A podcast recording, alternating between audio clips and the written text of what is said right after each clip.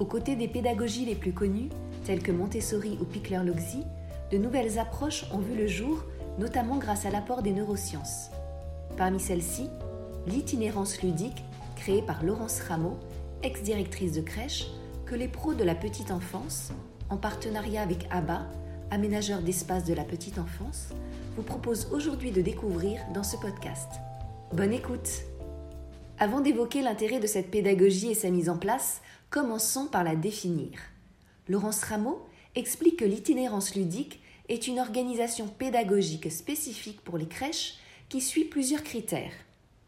La libre circulation des enfants dans tous les espaces ludiques de la crèche, la liberté ludique des enfants dans les univers ludiques installés par les professionnels et l'accompagnement de tous les enfants par les professionnels dans chaque univers ludique. En pratique, la crèche n'est pas organisée en sections. On utilise l'ensemble des locaux, les couloirs aussi dans la mesure du possible, pour créer des univers ludiques différents, moteurs, sensoriels, jeux symboliques. À noter qu'en fonction de la taille de la crèche, un même espace peut tout à fait accueillir deux types d'univers.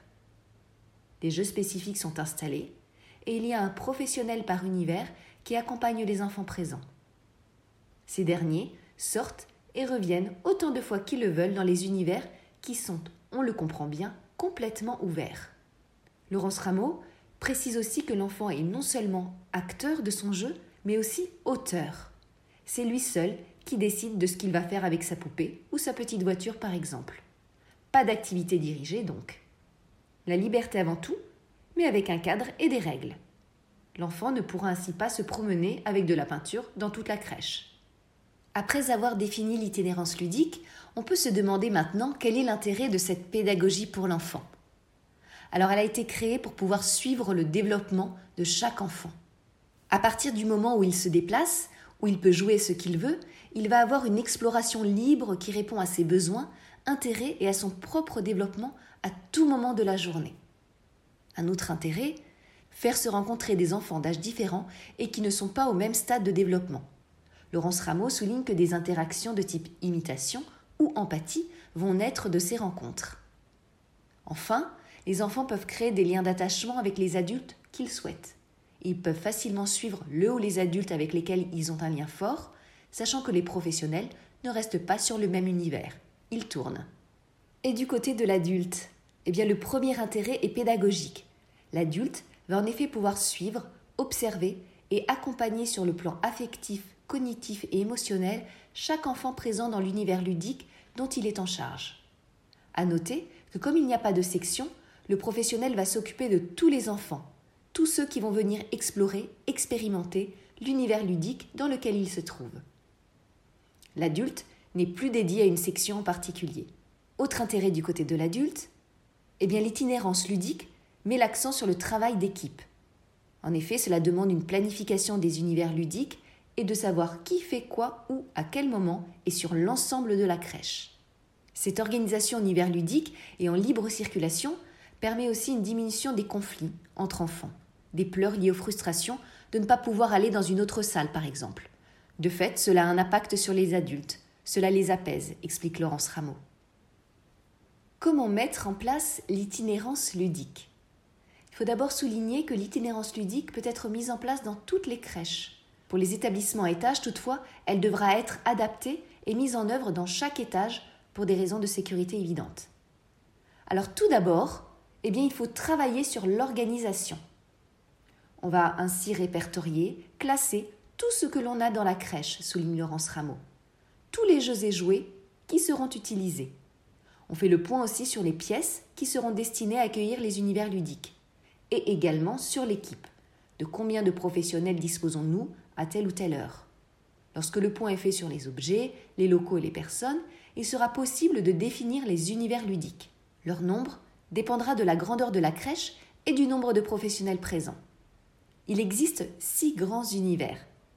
Le laboratoire, qui correspond à l'univers patouille-manipulation, l'atelier, l'univers construction, le théâtre, qui correspond au jeu symbolique, la bibliothèque ou médiathèque, c'est tout ce qui est l'univers langagier, livres, comptines, marionnettes. Un univers moteur. Et enfin le palais des bébés. C'est un univers sensoriel. Alors cet univers est un peu particulier, puisque si les plus grands peuvent s'y rendre, il y a des règles à respecter. Ils doivent faire attention tout petit, être calmes, et puis euh, enlever leurs chaussures. Précision importante, si l'on a toujours au moins un adulte par univers, on aura aussi au moins un professionnel volant ou coordinateur qui sera en charge du reste. En clair, il pourra s'occuper d'un lever ou d'un coucher, d'un change, d'aller chercher du matériel, de ranger. Mais si un enfant souhaite par exemple être changé par un professionnel en charge d'un univers ludique, celui-ci peut demander au coordinateur de le remplacer le temps du change. Deuxième étape, travailler sur les moments du repas, de la sieste et du change. Laurence Rameau explique que l'itinérance ludique peut se poursuivre sur les temps du repas, de la sieste et du change lorsque l'organisation est bien rodée au niveau ludique. Pour mieux comprendre, voici un exemple. Autour de 11 heures, on ferme certains univers ludiques et on ouvre un univers restaurant.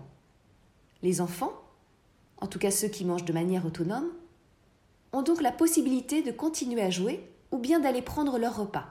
Bien entendu, à un moment donné, il va falloir signifier aux enfants qui ne pensent pas aller manger que c'est l'heure. La traçabilité est donc de mise. Au final, cela permet d'avoir un flux moins important au moment du repas. On peut agir de même pour le goûter. Et pour le temps de la sieste, eh bien, c'est quasiment la même chose. Les lits sont installés, les portes ouvertes. Les enfants décident de se coucher tout de suite après le repas ou d'aller jouer et donc de faire la sieste un peu plus tard. Et ils ont également le choix de se déshabiller ou non.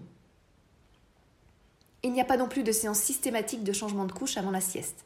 Le professionnel voit si c'est nécessaire ou non. La troisième étape, eh c'est de travailler sur le comportement professionnel d'accompagnement éducatif.